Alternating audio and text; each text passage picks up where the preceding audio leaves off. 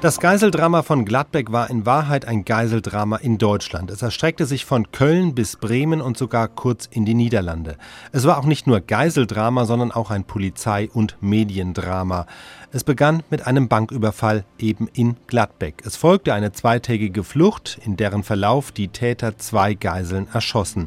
Die Ereignisse hatten sich schon am zweiten Tag dermaßen zugespitzt, dass der Südwestfunk am dritten Tag eine aktuelle Sondersendung brachte. Von morgens früh um fünf bis zum Zugriff durch die Polizei am frühen Nachmittag. Der folgende Zusammenschnitt der wichtigsten Einblendungen veranschaulicht den Gang der Ereignisse an jenem dritten Tag. Südwestfunk Baden-Baden aktuelle Sondersendung. Am Mikrofon Thomas Jung. Nach Gladbeck und Bremen spielt sich das brutale Geiseldrama seit 2.15 Uhr heute früh in den Niederlanden ab. Dort sind, sind die beiden Geiselgangster mit einem vollbesetzten Bus gefahren. Unterwegs gab es Tote und Verletzte. Rainer Gausepull fasst die brutalen Stunden dieser Nacht zusammen. Die Geiselgangster aus Gladbeck haben inzwischen die holländische Grenze überschritten und äh, fahren weiter in die Niederlande hinein. Verfolgt werden sie von Polizeibeamten. Journalisten, die bisher dem Konvoi folgen konnten, mussten an der Grenze zurückbleiben. Das Geiseldrama hat inzwischen zwei Todesopfer gefordert. Eine Geisel wurde erschossen und ein Polizeibeamter kam im Zuge der Verfolgung bei einem Verkehrsunglück ums Leben.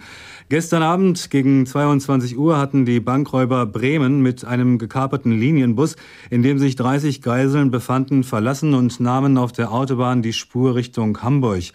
An einer Raststätte machten sie Halt und entließen dabei die beiden Geiseln, die sie bereits in Gladbeck genommen hatten. An der Raststätte ergriff die Polizei dann eine Freundin der Geiselgangster, die in Bremen zu ihnen gestoßen war. Um die Freundin dann wieder frei zu bekommen, schossen die Gangster auf eine Geisel, einen 15-jährigen italienischen Jungen, der inzwischen in einem Bremer Krankenhaus seinen Verletzungen erlegen ist. Ein weiterer Toter ist zu beklagen, nämlich der Polizeibeamter. Er wurde tödlich verletzt, als ein Mannschaftswagen der Polizei im Zuge der Verfolgung in Bremen mit einem Pkw und einem Lkw zusammenstieß. Ein weiterer Beamter wurde schwer verletzt. Die Geiselnehmer fuhren dann doch nicht Richtung Hamburg, sondern machten sich auf den Weg zur holländischen Grenze. Zwischendurch stoppten sie abrupt. Es waren mehrere Schüsse zu hören, aber bisher ist nicht bekannt, äh, was äh, da vorgefallen ist. Am frühen Nachmittag des gestrigen Tages waren sie, die Geiselgangster, in Bremen eingetroffen, haben dann Kontakt mit der Polizei aufgenommen, telefonischen Kontakt und dabei auch eine ihrer Geiseln telefonieren lassen. Worüber da gesprochen wurde, ist bisher nicht bekannt. Nach diesem Telefongespräch jedenfalls kaperten sie den Bus der Linie 58 mit etwa 30 Passagieren, Kindern, älteren Leuten und Arbeitnehmern, die sich auf der Heimfahrt befanden. Insgesamt fünf Geiseln ließen sie noch in Bremen frei, später dann an der Autobahnraststätte die beiden aus Gladbeck. Welche brutale Schau sich derzeit rund um den nach den Niederlanden entführten Bus abspielt, dazu aus Den Haag Günter Fieten. Der Bremer Bus war gegen 2.15 Uhr die Grenzübergangsstelle der Autobahn A1 passiert. Deutsche Polizeiwagen sind mitgekommen. Für Journalisten ging der Schlagbaum zu. Ein Sprecher der königlichen Gendarmerie, die für den holländischen Grenzschutz zuständig ist, erklärte, man habe den Bus nicht mit Waffengewalt aufhalten können. Die Geiselnahme ist nun Sache der holländischen Justiz. Seit etwa 3 Uhr ist ein Krisenzentrum in der Grenzstadt Enschede eingerichtet. Die Leitung hat ein Staatsanwalt aus dem Gerichtsbezirk Almelo. Koordinate der Polizeioperationen hier ist der Polizeichef von Enschede. Von dort kommen nun alle Informationen. Die Zentrale ist inzwischen überlastet. Seit etwa halb drei steht der Bus an einem Landweg neben der Autobahn Richtung Hengelo in einer menschenleeren Gegend, unweit des Erholungspark Hülsenbeek. Der Parkverwalter vermutet, dass der Wagen sich dort festgefahren habe. Nach Auskunft des Polizeisprechers funktioniert die Verbindung zwischen den beiden Schwerverbrechern und der Leitstelle der hiesigen Einsätze noch immer nicht. Es könne daher auch nicht über Bedingungen zum Schutz der Geiseln gesprochen werden. Die Polizei hat wegen der Dunkelheit auch noch keinen Einblick in den Bus und kann sich daher kein Bild vom Zustand der entführten Menschen aus Bremen machen. Dieser Bericht erreichte uns vor etwa zehn Minuten. Soeben meldet die Polizei Recklinghausen, die Geiselnehmer wollen den Bus gegen einen schnellen Fluchtwagen eintauschen. Polizeisprecher Hermann Wahl. Die Geiselnehmer haben äh, der holländischen Polizei eine Forderung gestellt, sofort ein weiteres Fluchtfahrzeug ein BMW der 7er Reihe zur Verfügung stellen. Wenn dieses nicht unmittelbar geschieht, drohte man eine Geisel zu erschießen. Dieser Forderung ist man nachgekommen. Dieses Fahrzeug ist unterwegs zu den Geiselnehmern. Man hat die Absicht, wenn dieses Fluchtfahrzeug eingetroffen ist, zunächst gehabt, Kinder als Geisel zu nehmen, die sich ebenfalls noch im Bus befinden. Von dieser Meinung ist man abgewichen und äh, wird Erwachsene als Geisel mitnehmen. Weitere Informationen liegen uns zurzeit nicht vor. Soweit Aktuelles zum Geiseldrama. Wir halten Sie natürlich weiter auf dem Laufenden. Die Zeit 5 Uhr und 10 Minuten. Südwestfunk Baden-Baden.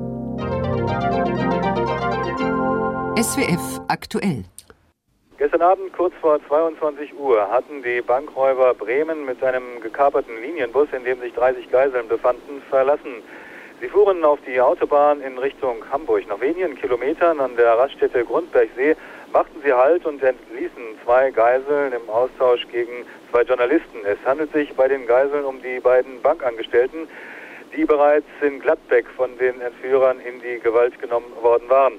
Während des Aufenthaltes an der Raststätte eskalierte das Geiseldrama. Die Polizei überwältigte eine Komplizin der beiden Bankräuber, die in Bremen zu ihnen gestoßen war.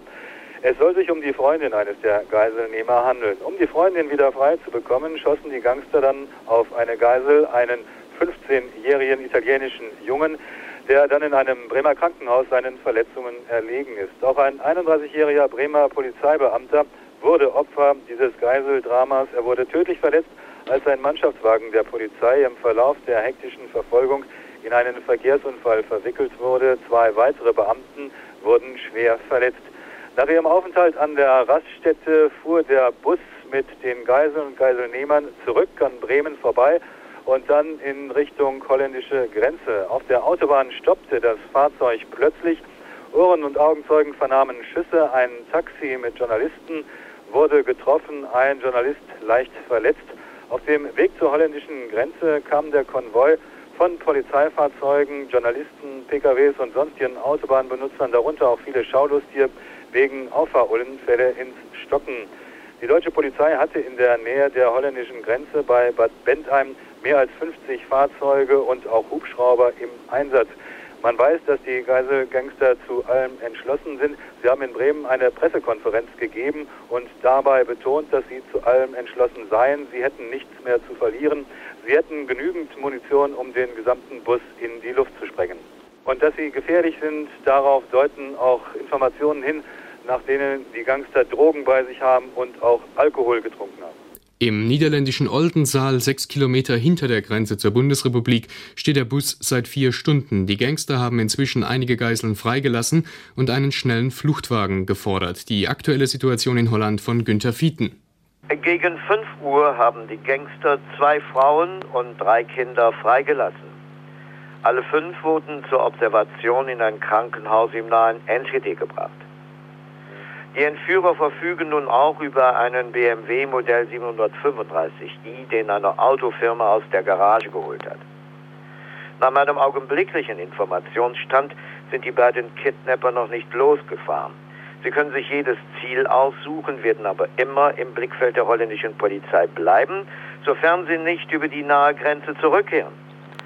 Das Krisenzentrum, das äh, heute Nacht in äh, der Stadt Enschede eingerichtet worden ist, versucht, eine Schwester und einen Bruder eines der beiden Männer zu dem Bus zu bringen, der da seit etwa halb drei an einem Landweg neben der Autobahn Richtung Hengelo in einer menschenleeren Gegend steht. Man hofft, äh, dass äh, diese Familienangehörigen, die todmüden, wahrscheinlich angetrunkenen und in jedem Fall desperaten Männer wieder vermenschlichen können. Die strategische Einsatzleitung liegt jetzt in Händen eines holländischen Staatsanwalts und die Taktik vor Ort wird durch den Kommandanten der dortigen Einsatzpolizei bestimmt. Ein Sprecher des Krisenzentrums erklärte, man habe nicht vor, auch hier eine große Kavalkade auf den Straßen zuzulassen.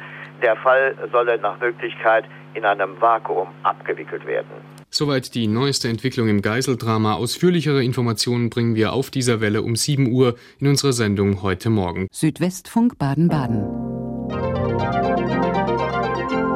SWF aktuell.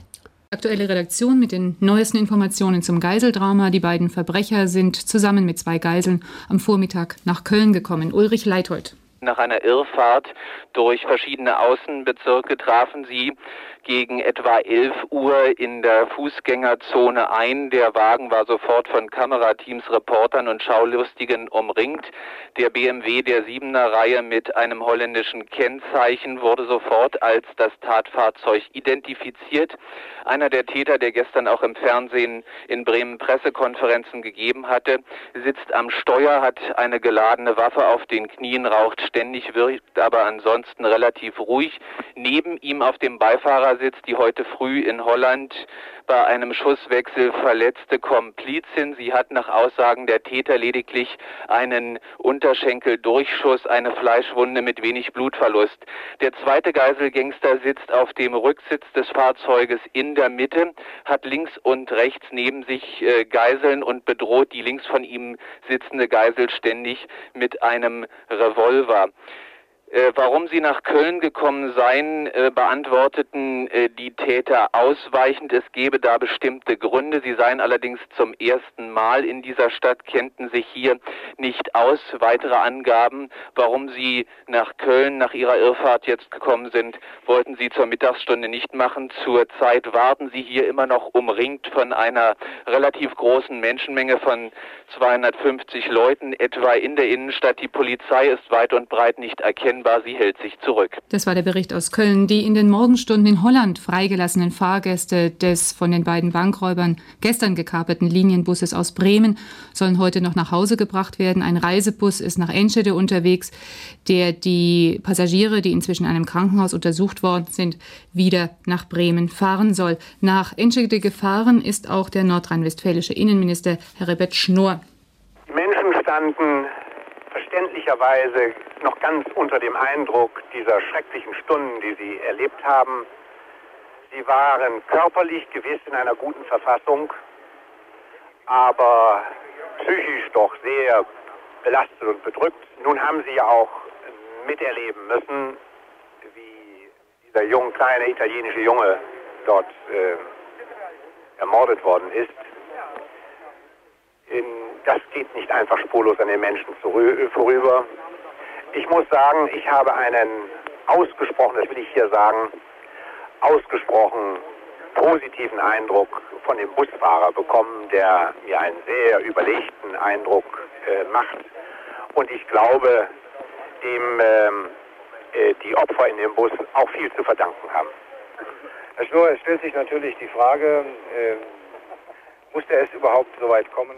Ja, danke an die Kollegen, die uns dieses Interview überspielt haben. Die nächsten Informationen zum Fortgang des Geiseldramas in der Sendung heute Mittag um 13 Uhr in SWF 1. Die Zeit jetzt, es ist 12.08 Uhr. Südwestfunk Baden-Baden. SWF aktuell. Noch einmal zum Geiseldrama in den Niederlanden. Die Nachrichten haben es eben gemeldet. Alle Geiseln bis auf zwei sind frei. Die Gangster sind wieder unterwegs. Von der Sondereinsatzzentrale der Polizei in Recklinghausen, Hermann Wahl. Der letzte aktuelle Stand ist der, nachdem es bei dem Schusswechsel zu einer Verletzung der Freundin eines der Geiselnehmers gekommen ist, äh, durch einen Schuss ins Bein, war die Verletzung wohl so, dass äh, es einer ärztlichen Versorgung bedarf. Die Täter haben dann das Flucht, bereitgestellte Fluchtauto, einen BMW der 7er Reihe, benutzt mit zwei weiteren Geiseln und äh, sind dann losgefahren, um ein Krankenhaus in Holland oder in der Bundesrepublik aufzusuchen. Wir gehen davon aus, dass sie jetzt möglicherweise wieder in der Bundesrepublik sind. Äh, darüber hinaus sind alle übrigen Geiseln Gott sei Dank frei und befinden sich in den Händen der Polizei. Und wir hoffen auch, dass sie aufgrund der starken extremen Belastung in einem relativ guten Zustand sind. Soweit Polizeisprecher Hermann Wahl aus Recklinghausen. Die Zeit 7 Uhr und 34 Minuten. 14.39 Uhr. Südwestfunk Baden-Baden. SWF aktuell. Das Geiseldrama ist beendet. Was ist passiert, Anke Lauschka? Kurz vor 14 Uhr kam die Meldung vom Ende dieser grauenvollen Geschichte, die vor mehr als 50 Stunden in Gladbeck begonnen hatte. Polizisten haben den Fluchtwagen der Gangster auf der Autobahn Köln-Frankfurt gestoppt, etwa in Höhe Siebengebirge. Es kam zu einer Schießerei und hier ein erster Bericht von der A3. Es soll zwei verletzte Geiseln geben, darunter eine Person schwer verletzt. Und die beiden Geiselgangster Rösner und Degowski sollen auch verletzt sein. Und zwar bei einem sogenannten Notzugriff, wie das im Polizeiterminus heißt, durch ein Sondereinsatzkommando der Polizei aus Nordrhein-Westfalen. Und nicht durch etwa eine Einheit der Grenzschutzgruppe 9, die auch eingeschaltet worden sein soll. Zum aktuellen Stand der Tatort hier am Siebengebirge, dort ist alles gesperrt, die Autobahn A3 Köln-Frankfurt, weil sich hier dieses Drama eben abgespielt hat. Ich habe einen Beamten des der Kripo gefragt, ob es einen gezielten Schuss von Präzisionsschützen gegeben hat. Diese Frage ist eindeutig verneint worden. Es muss also, wie ich aus den Schilderungen nur entnehmen kann, zu einem Handgemenge gekommen sein und eben zu einem Schusswechsel. Ende des Geiseldramas nochmal Nachfrage bei Hermann Wahl von der Polizei Recklinghausen. Nach unseren Informationen hat etwa gegen 13.45 Uhr der Zugriff auf der A3 in Höhe der Raststätte Honnef erfolgt.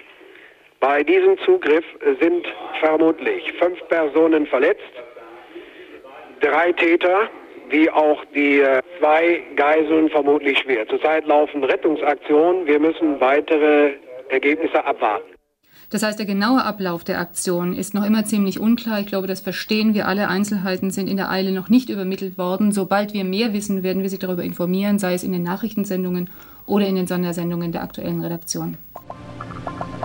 Später wurde bekannt, dass während des Zugriffs eine weitere Geisel starb. Die Polizeiaktion wurde hinterher stark kritisiert. Das Innenministerium von Nordrhein-Westfalen habe um jeden Preis das Geiseldrama im eigenen Land beenden wollen und damit das Leben der Geiseln unnötig aufs Spiel gesetzt. Neben der Polizei gab es aber auch massive Kritik an der Rundfunkberichterstattung. Mehr dazu im Audio Gladbeck und die Medien.